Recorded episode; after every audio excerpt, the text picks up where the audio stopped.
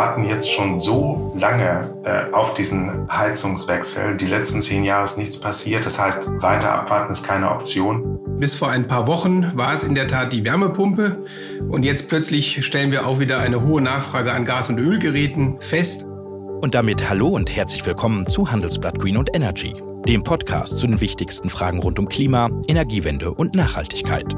Heute geht es bei uns darum, welche Heizungen wir bald einbauen müssen und wann ich meine alte Gas- oder Ölheizung rauswerfen muss. Ich bin Michael Scheppe. Schönen guten Tag zusammen.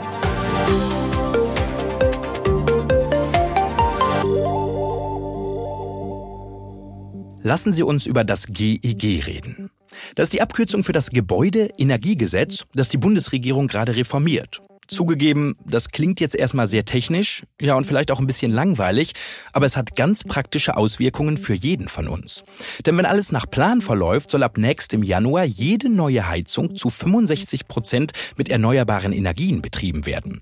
Ende Mai berät der Bundestag zum ersten Mal über den Gesetzesentwurf und im Juni soll dann die Entscheidung fallen. Was sagt Wirtschaftsminister Robert Habeck dazu? Heute hat das Bundeskabinett das Gebäudeenergiegesetz beschlossen. Das ist das Gesetz, das die erneuerbare Wärme in unsere Häuser und in unsere Wohnungen bringt. Und es ist das Gesetz, über das in den letzten Tagen viel diskutiert wurde, zu Recht diskutiert wurde, weil es natürlich ein Gesetz ist, das sehr direkt in das persönliche Leben von Menschen eingreift. Und wir bei Handelsblatt Green und Energy wollen heute noch ein wenig weiter diskutieren, weil eben viele Fragen noch offen sind. Was bedeutet das neue Gesetz für mich als Mieter oder Hausbesitzer? Mit welchen Kosten muss ich bei einer Wärmepumpe rechnen? Und lohnt es sich jetzt noch, schnell eine Gasheizung einzubauen? Das möchte ich heute gleich mit zwei Gästen diskutieren. Einmal mit dem Handwerker und CDU-Landtagsabgeordneten Peter Blumenrath. Anfangen möchte ich aber mit Thomas Engelke. Er leitet das Team Energie und Bauen beim Verbraucherzentrale Bundesverband und ist mir jetzt aus Berlin zugeschaltet. Hallo, Herr Engelke. Guten Tag, Herr Scheppe. Herr Engelke, wie viele Anfragen von Bürgern zum Thema Heizung bekommen die Verbraucherzentrale denn in den letzten Tagen und Wochen? Haben Sie gut zu tun? Ja, das ist eine ganze Menge. Ähm, bei unseren Verbraucherzentralen in den Bundesländern, ich habe das nochmal nachgeguckt, äh, gab es im April äh, 6000 Beratungen, vermutlich viel mehr Anfragen, aber tatsächlich 6000 durchgeführte Beratungen, ähm, und zwar zu den Themen Wärmepumpen, Holzheizungen, Solarheizungen und Gas- und Ölheizung waren noch nicht mal dabei. Mhm. Das sind ja genau die Themen, über die wir heute auch sprechen wollen, nämlich über die Auswirkungen des Gesetzes. Vielleicht ein Punkt noch vorneweg. Die Politik hat ja lange gestritten. Ähm, es gab auch einen Koalitionsausschuss. Ich frage mich, warum redet die Politik denn so viel über Heizung? Also wie wichtig ist dieser Sektor für Umwelt und Klima oder wie schädlich? Ja, das ist tatsächlich super wichtig. Also wir haben das ja im letzten Jahr gesehen, als wir diese Gaspreiskrise hatten. Die, die Erdgaspreise sind durch die Decke gegangen. Viele Verbraucher und Verbraucher wussten gar nicht mehr, wie sie das zahlen sollten. Und dann haben wir gesagt, wir wollen erstens weg vom Gas. Das heißt, wir brauchen den Ausbau der Erneuerbaren in Deutschland. Wir brauchen mehr Energieeffizienz im Gebäudebereich, also weniger Energieverbrauch. Und das Dritte sind tatsächlich die Heizungen, die dann nicht mehr über Gas und, und Öl laufen, sondern eben über Erneuerbare. Weil sie auch einen großen CO2-Fußabdruck haben, ne? Genau. Und der Punkt ist natürlich, dass tatsächlich die Verbraucherinnen und Verbraucher direkt betroffen sind. Und das ist nicht nur draußen beim Auto im Verkehrsbereich, sondern das ist im Haus, also im Inneren Bereich. Und ich glaube, deswegen ist die Diskussion auch so emotional. Hm, lassen Sie uns doch mal in die deutschen Keller schauen. Was stehen denn da für Heizungstypen so rum? Viele Wärmepumpen, wenig Gas ist wahrscheinlich nicht die Realität, ne? Nee, ist also tatsächlich genau umgedreht. Ungefähr die Hälfte der Haushalte in Deutschland heizt heute mit Gas, ein Viertel mit Öl. Dann haben wir noch 14 Prozent der Haushalte, die mit Fernwärme heizen. Das sind auch überwiegend fossile Energien. Und der Rest, der verteilt sich dann auf Pelletheizungen, Wärmepumpen, alte Nachtspeicherheizungen, noch sowas. Das sind dann ja nur wenige Prozent offenbar. So ähm, Herr Engelke, lassen Sie uns doch jetzt mal in diesen Gesetzesentwurf schauen. Soweit sind wir ja aktuell. Es ist ja noch nicht vom Bundestag beschlossen. Ähm, und nehmen wir den Fall, der ja ganz offenbar in Deutschland ziemlich häufig zutrifft. Ich habe eine Gas- oder Ölheizung in meinem Keller. Muss ich die jetzt rauswerfen, wenn das Gesetz kommt? Nein, muss ich nicht. Und wenn ich jetzt eine neue Heizung einbauen möchte, bitte, dann sollen diese Verbraucher und Verbraucher unbedingt vorher zur Energieberatung gehen.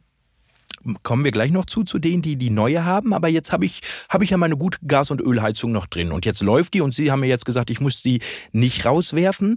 Ist egal, wie alt die ist und, und wie lange ich die betreiben will. Also bin ich dann erstmal, wenn ich eine gut funktionierende Öl- und Gasheizung habe, erstmal auf der sicheren Seite.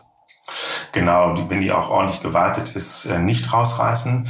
Es gibt jetzt schon die Regel, wenn die Heizung die 30 Jahre erreichen, also 30 Jahre alt sind, dann muss die ausgetauscht werden. Da gibt's auch noch ein paar Ausnahmen, wenn ich einen Niedertemperatur-Heizkessel habe oder wenn ich in einem Ein- oder Zweifamilienhaus schon seit Anfang 20, nee, 2002, also 2002 wohne, dann trifft das auch nicht zu. Aber sagen wir mal, die Regel sind 30 Jahre, da muss ich austauschen. Das ist auch jetzt schon der Fall. Mhm. Nun nehmen wir mal den Fall an, gar nicht so unwahrscheinlich, meine Öl- oder Gasheizung geht kaputt. Darf ich die dann noch reparieren lassen oder muss dann schnell die Wärmepumpe rein?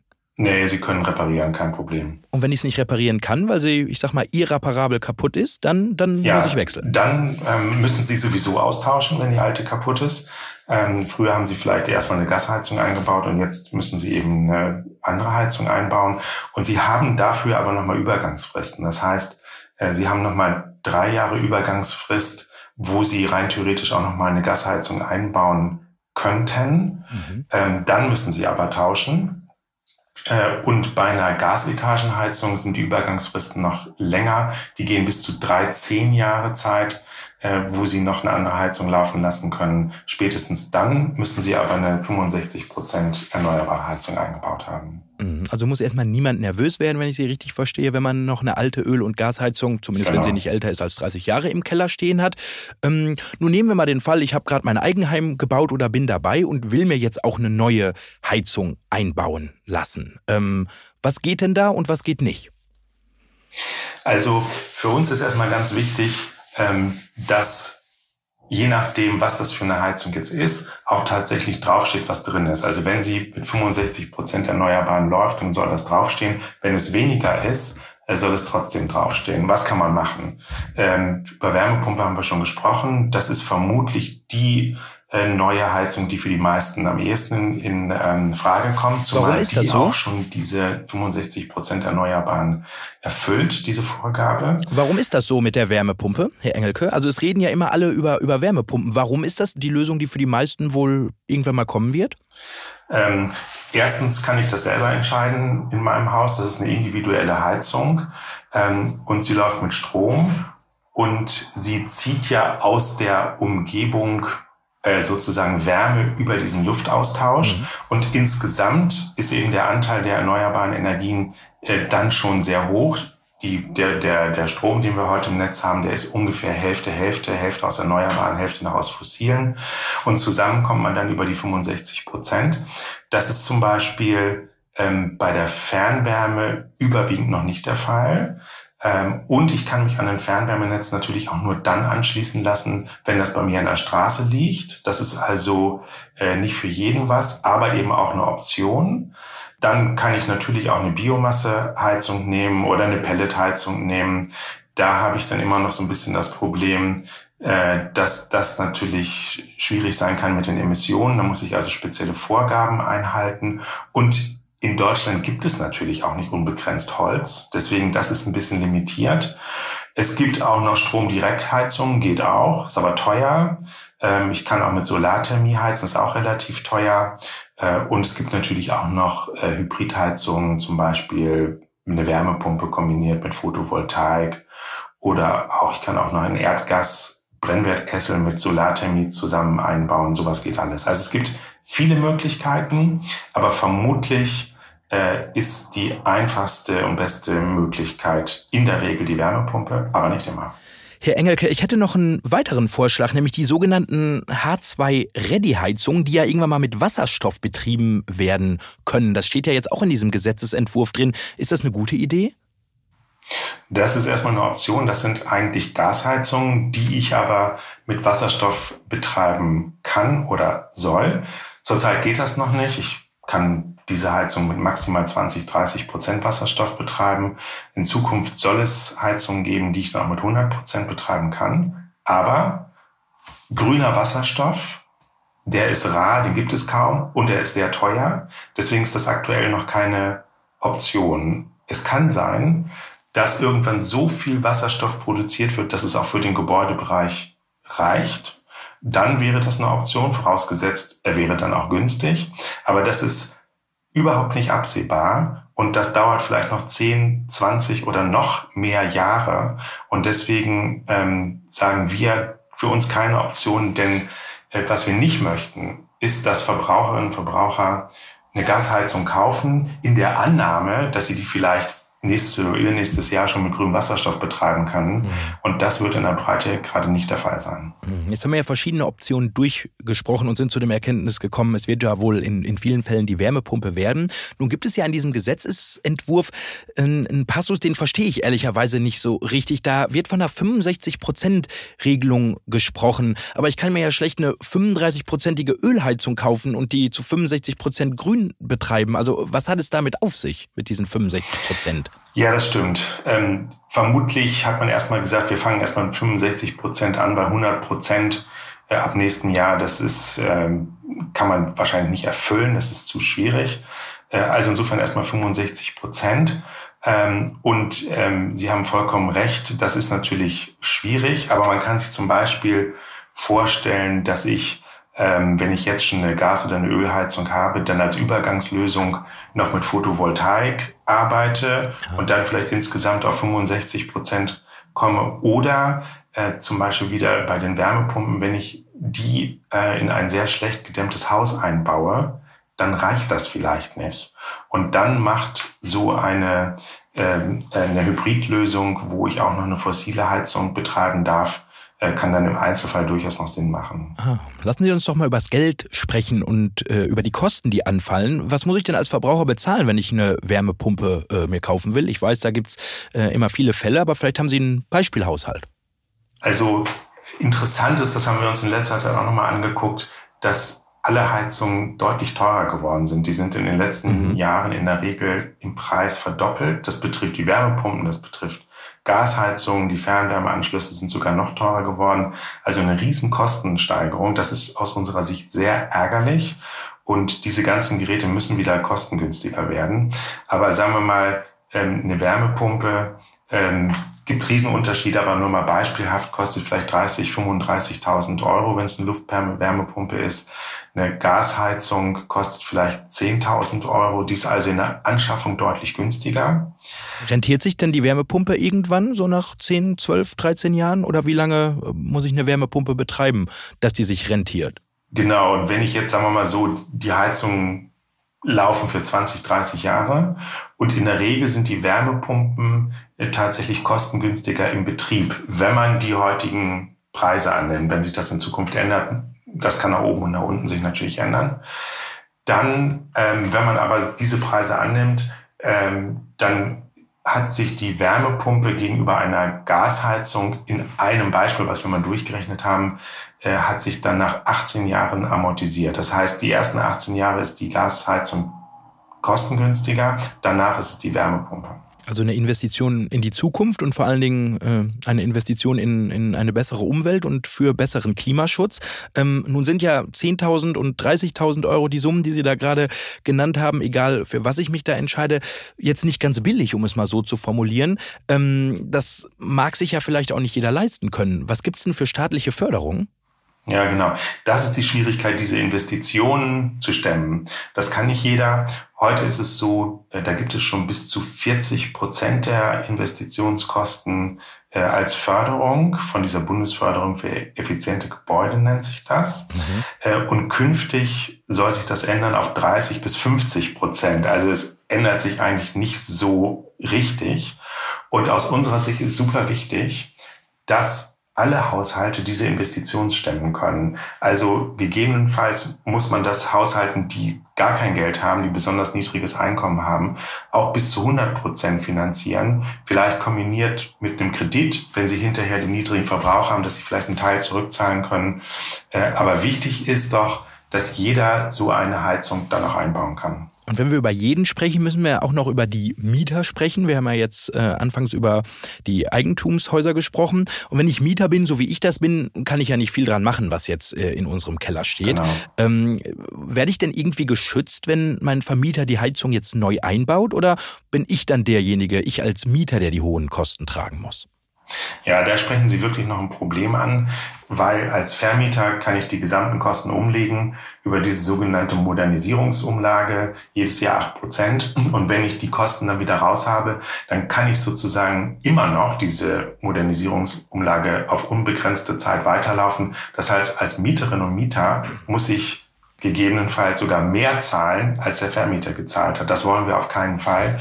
Deswegen sagen wir, wir müssen an diese Modernisierungsumlage nochmal ran, dass also der, der Mieter da nicht vollständig und über alle Gebühr zur Kasse gebeten werden kann. Mhm, das ist ja ein Punkt, den Sie gerade ansprechen, der noch unklar ist. Nun werden die Rufe lauter, den Starttermin für das Gesetz zu verschieben. Eigentlich soll es ja nächsten Januar losgehen, aber es gibt da ja noch die ein oder andere Unklarheit. Was sagen Sie dazu? Ein bisschen später starten oder jetzt den Januar durchziehen?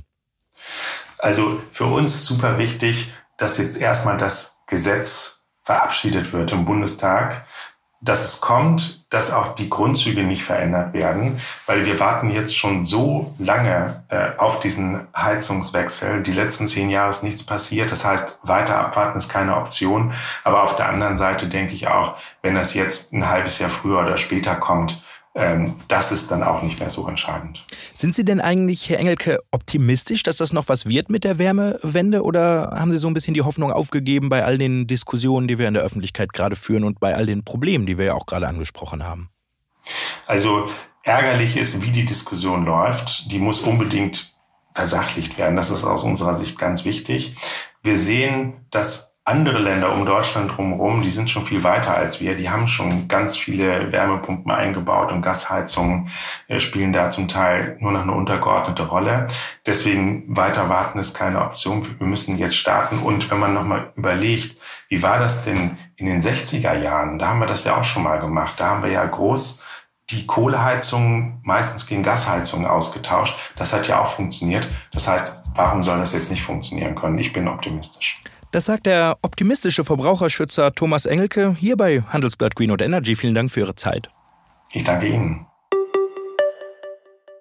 Und wenn Sie noch mehr zum Thema Heizungen erfahren wollen, dann gehen Sie einfach auf handelsblatt.com slash mehr Klima. Dort können Sie weitere Analysen, Beispielrechnungen und politische Einordnungen lesen. Probieren Sie es gern aus. Ich bin gespannt auf Ihr Feedback. Den Link, den finden Sie auch in den Show Notes. Und jetzt spreche ich mit Peter Blumenrath. Er hat Versorgungstechnik studiert, sitzt seit dem letzten Jahr für die CDU im Düsseldorfer Landtag und er ist Chef seines Handwerkbetriebs Blumenrath und Köhn in Düsseldorf. Und jetzt ist er bei mir bei Handelsblatt Green und Energy. Herr Blumenrath, Grüße in den Düsseldorfer Landtag. Guten Morgen, Herr Scheppe. Herr Blumenrath, wie kann ich mir das vorstellen? Sie sitzen wie jetzt gerade im Landtag und schrauben nebenher in Ihrem Familienbetrieb noch Wärmepumpen ein oder wie sieht das aus? Äh, glücklicherweise nicht. Ich habe äh, das große Glück, dass ich einen äh, sehr großzügigen Kompagnon habe, der das hier mitträgt und etwas mehr Arbeit äh, zurzeit leistet. Außerdem haben wir noch eine Reihe von Mitarbeiterinnen und Mitarbeitern, die uns auch da unterstützen. Und insofern habe ich das große Glück, dass ich da nur noch äh, sozusagen als Ideengeber aktiv sein muss und der ganze Rest erledigt sich im Moment relativ von allein. Das finde ich macht sie ja zu einem interessanten Gast. Ihre, ich sag mal, Mischung aus Handwerker und Politiker. Stelle ich mir die Frage bei Ihnen im Betrieb, was fragen denn die Kunden gerade besonders oft nach? Sind es die neuen Wärmepumpen oder noch die gute alte Gasheizung? Ja, das ist eigentlich ganz interessant. Bis vor ein paar Wochen war es in der Tat die Wärmepumpe. Und jetzt plötzlich stellen wir auch wieder eine hohe Nachfrage an Gas- und Ölgeräten fest. Aber wenn wir mit den Kunden etwas länger sprechen, dann äh, reden wir in der Regel über die Frage der dauerhaften Wirtschaftlichkeit und dann einigen wir uns sehr häufig auf vernünftige Hybridsysteme, also eine Mischung aus beidem. Und äh, das funktioniert dann in der Regel eigentlich ganz gut. Ist, äh, ich will nicht sagen Schuld, aber hat die Bundesregierung das verursacht, diesen, ich sag mal, neuen Trend zur Gasheizung? Ja, ich möchte mal vorsichtig analysieren, wenn jemand äh, ans Mikrofon tritt und jedem erklärt, warum es in Zukunft mehr Wärmepumpen und erneuerbare Energien geben soll und am Ende der Woche dann keine Gas- und Ölgeräte mehr verfügbar sind, könnte man dort einen kausalen Zusammenhang äh, vermuten, ja. Wie sinnvoll halten Sie das denn, also das Vorgehen der Kunden jetzt, ich sag mal, den Reflex noch eben schnell eine Gasheizung einbauen? Ist, ist das sinnvoll aus Ihrer Betrachtung her? Also man muss es sehr langfristig betrachten. Ich glaube, der Kunde reagiert, wie der normale Kunde reagiert. Er wird mit diesem Thema gerade massiv überfordert, weil man ihm sagt, in sechs Monaten ändert sich alles. Also wir reden ja von Menschen, die teilweise seit Jahren darüber nachdenken, wann sanieren wir wie unsere Heizungsanlage. Und jetzt kommt die Politik und stülpt äh, sehr überraschend für die meisten dieses neue Gebäudeenergiengesetz über alle drüber. Und das irritiert alle Menschen. So. Auf der anderen Seite muss man sagen, wir haben bis 2026 klar definierte CO2-Preise. Ab danach äh, wird der Gaspreis eh wieder nach oben gehen. So zumindest unsere Vermutung aus heutiger Sicht.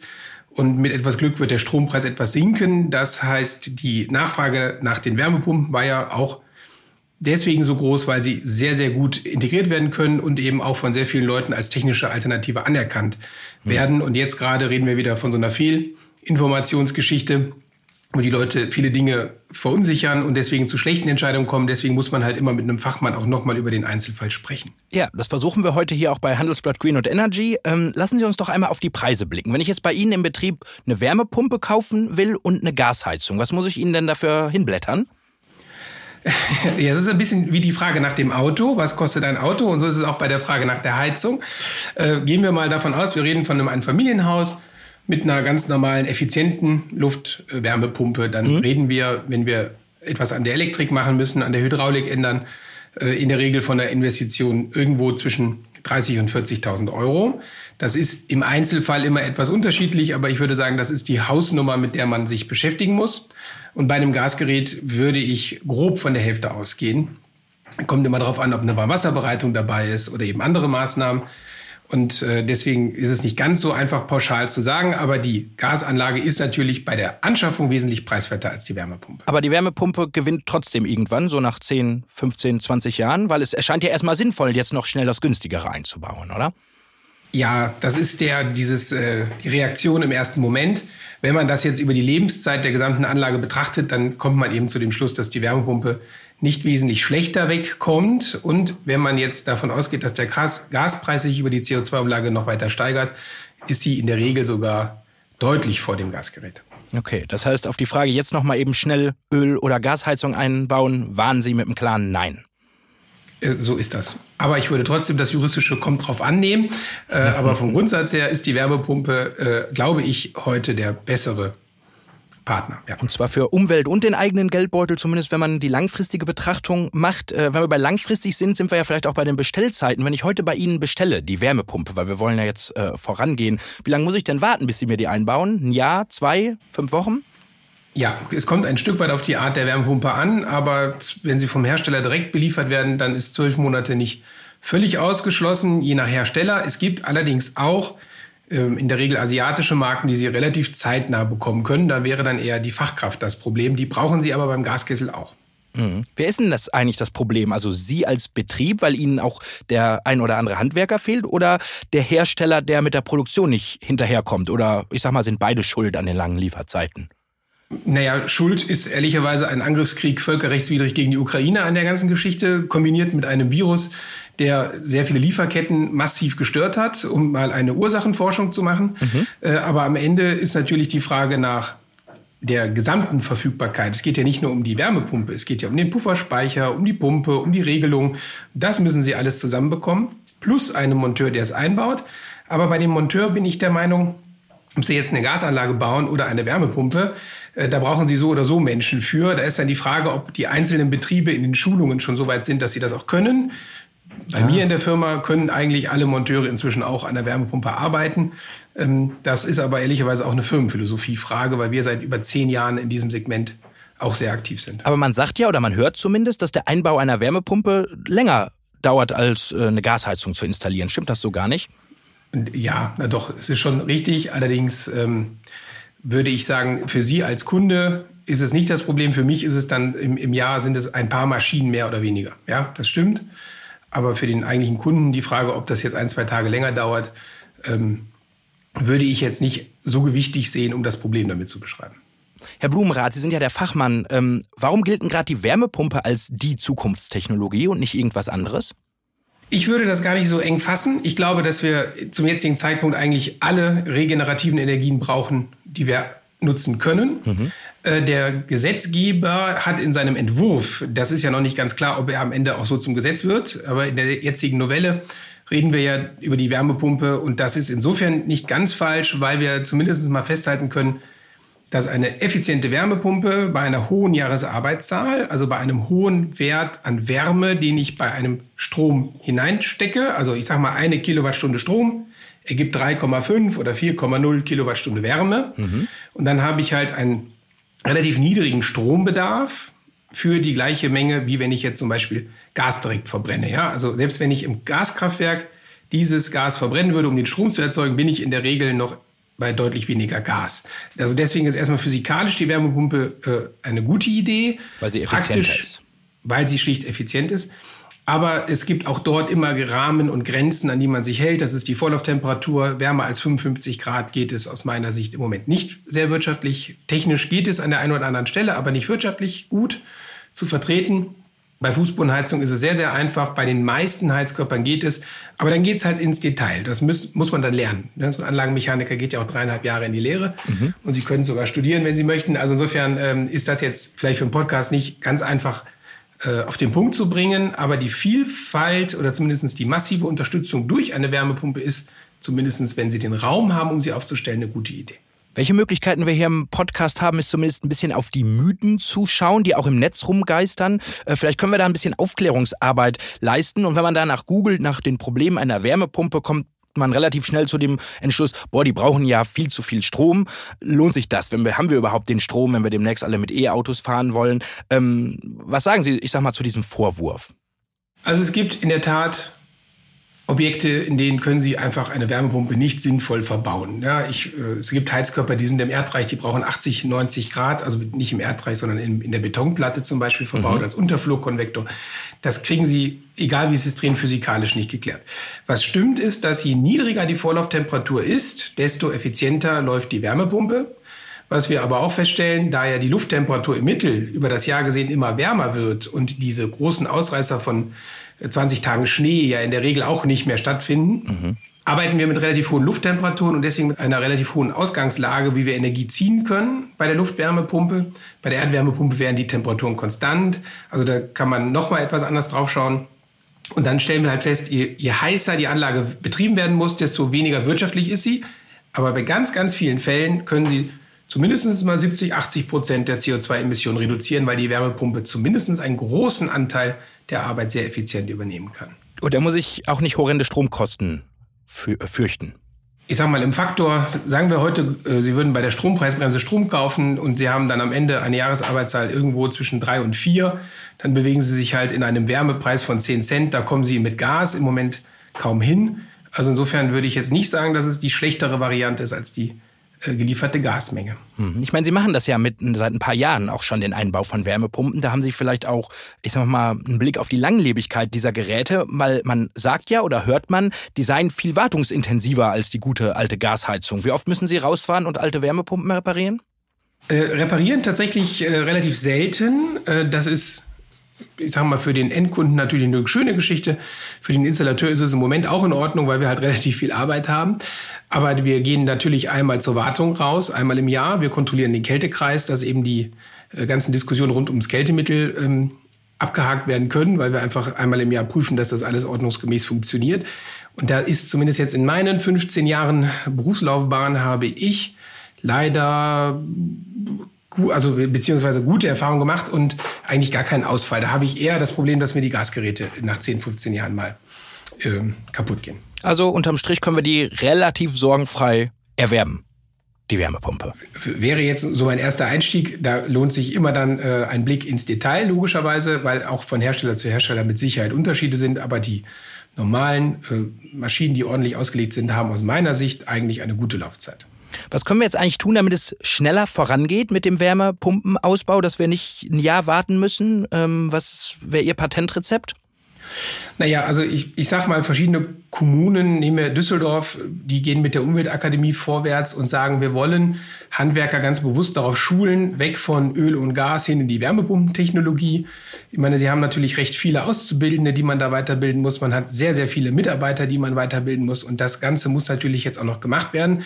Deswegen muss ich auch sagen, dass ein Gebäudeenergiegesetz, was mit so wenig Vorlauf jetzt einfach an den Markt gedrückt wird, überfordert natürlich alle Akteure, sowohl die Handwerker als auch die äh, Seite der Nutzer, weil man einfach sich auf über sechs Monate hinweg nicht auf so ein Gesetz einstellen kann.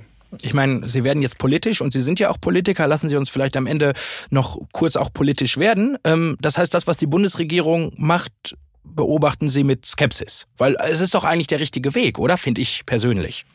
Ja, also das Problem ist mit Sicherheit nicht die Wärmepumpe. Das Problem ist eher die Art und Weise der Kommunikationsstrategie der Ampelregierung. Das würde ich auch so sehen. Ähm, dabei muss man halt immer genau schauen, was ist eigentlich das Ziel. Und wenn das Ziel ist, mehr Wärmepumpen in den Markt zu bekommen und am Ende keine Öl- und Gasgeräte mehr zu haben, dann ist das Ziel offensichtlich zumindest nicht hundertprozentig erfüllt worden. Wie würden Sie vorgehen, um das Ziel besser zu erfüllen? Na, ich, ich glaube, wir müssen die Leute daran gewöhnen. Ich will nur mal darauf hinweisen, dass es äh, unter Angela Merkel schon ein Hybridförderprogramm gegeben hat, was solche Anlagen eben explizit in den Markt bringen sollte. Und wenn man den Leuten eine etwas längere Übergabefrist gibt und auch die Anfangsfinanzierung etwas erleichtert, dann glaube ich, dass diese Technologie langfristig eine sehr, sehr gute Lösung präsentiert. Aber man kann die Leute eben nicht innerhalb von sechs Monaten mal eben umerziehen. Ich glaube, das scheitert dann am Widerstand der Hauseigentümerinnen und auch der Mieterinnen und Mieter, denn die müssen es ja am Ende auch noch über die Modernisierungsumlage mittragen. Bräuchten wir vielleicht mehr politische Unterstützung? Ich sag mal sowas wie eine Abwrackprämie. In Italien äh, habe ich gesehen, bekommen Hausbesitzer, die ihr Eigenheim, ich sag mal, mit einer neuen Heizung sanieren, vom Staat zehn Prozent mehr, als sie dafür ausgegeben haben. Sollte der Staat noch aus Ihrer Sicht mehr einspringen oder ist das, was die Bürgerinnen und Bürger irgendwie schultern müssen? Na, es ist wahrscheinlich der Mittelweg. Die Förderprogramme, die es im Moment gibt und die ja auch zum nächsten Januar nochmal etwas angepasst werden sollen, sind aus meiner Sicht nicht schlecht. Sie haben nur das Problem, dass sie halt immer am Anfang eine sehr, sehr hohe Eigenbeteiligung der Eigentümer oder Nutzerinnen und Nutzer fordert. Und äh, deswegen brauche ich, aus meiner Sicht bräuchte man vermutlich noch ein paar mehr kluge Finanzierungsstrategien, damit ich eben nicht immer einmal 20, 30.000 Euro irgendwo hinlegen muss, sondern dass ich halt diese Kostenstruktur über eine längere Zeit strecken kann. Und wenn ich dann am Ende feststelle, dass durch die gesenkten Nebenkosten ich sogar einen wirtschaftlichen Vorteil habe, dann äh, macht das ja fast wieder Freude. Hm. Lassen Sie uns am Schluss auch noch nach vorne blicken bei all den Problemen, die wir gerade zu Recht auch angesprochen haben. Wie optimistisch oder pessimistisch, das dürfen Sie entscheiden, Herr Blumenrath. Sind Sie denn, dass wir das schaffen mit der Wärmewende, also bevor es irgendwie zu spät ist mit dem Klima? Also die Wärmewende, die Verkehrswende, all diese Themen belasten uns ja jetzt schlagartig, weil wir sagen, 2045 möchten wir Klimaneutralität in Deutschland haben. Das heißt, alles, was 15 Jahre und länger Laufzeit hat, wird jetzt in den nächsten 5, 6 Jahren akut, damit wir eben bis 2040 klimaneutral sein können. Und der Staat muss sehr darauf achten, dass er die Leute da ordentlich mitnimmt und eben nicht durch solche Hauruck-Aktionen verunsichert, damit am Ende auch alle mit einer gewissen Überzeugung dieses Ziel erreichen und wir nicht die Hälfte der Leute, die diese Investitionen dann vielleicht gar nicht mehr stemmen können, äh, verlieren auf dem Weg. Also insofern äh, bin ich, was das Ziel angeht, zumindest sehr zielsicher. Es führt aus meiner Sicht relativ wenig daran vorbei, die CO2-Emissionen zu senken, aber dass wir die Leute dabei mitnehmen und eben nicht verunsichern, das ist eigentlich die politische Aufgabe und die geht zumindest in Berlin gerade leider schief. Das heißt also viel Arbeit für Politiker und Handwerker wahrscheinlich auch in den nächsten Wochen, Monaten und Jahren. Und das sagt eben jener CDU-Politiker und Handwerksmeister Peter Blumenrath hier bei Handelsblatt Green und Energy. Vielen Dank für Ihre Zeit. Vielen Dank, aber ich muss korrigieren, ich bin nur Versorgungsingenieur, kein Handwerksmeister. Haben Sie recht. Aber wir wollen ja hier alles richtig halten. Danke Ihnen. Alles Gute, vielen Dank. Und das war's mit Handelsblatt Green und Energy für diese Woche. Redaktionsschluss dieser Folge war Montag, der 15. Mai. Wenn Sie Fragen, Themen oder Anregungen für uns haben, freuen wir uns über Ihre Mail an green.handelsblatt.com. Mein Dank der gilt Marcel Joschko und Alexander Voss für die Produktion dieser Ausgabe. Und wenn Ihnen unser Podcast gefallen hat, freuen wir uns natürlich über eine gute Bewertung in Ihrer Podcast-App. Ich bin Michael Scheppe. Bis zum nächsten Mal. Tschüss aus Düsseldorf.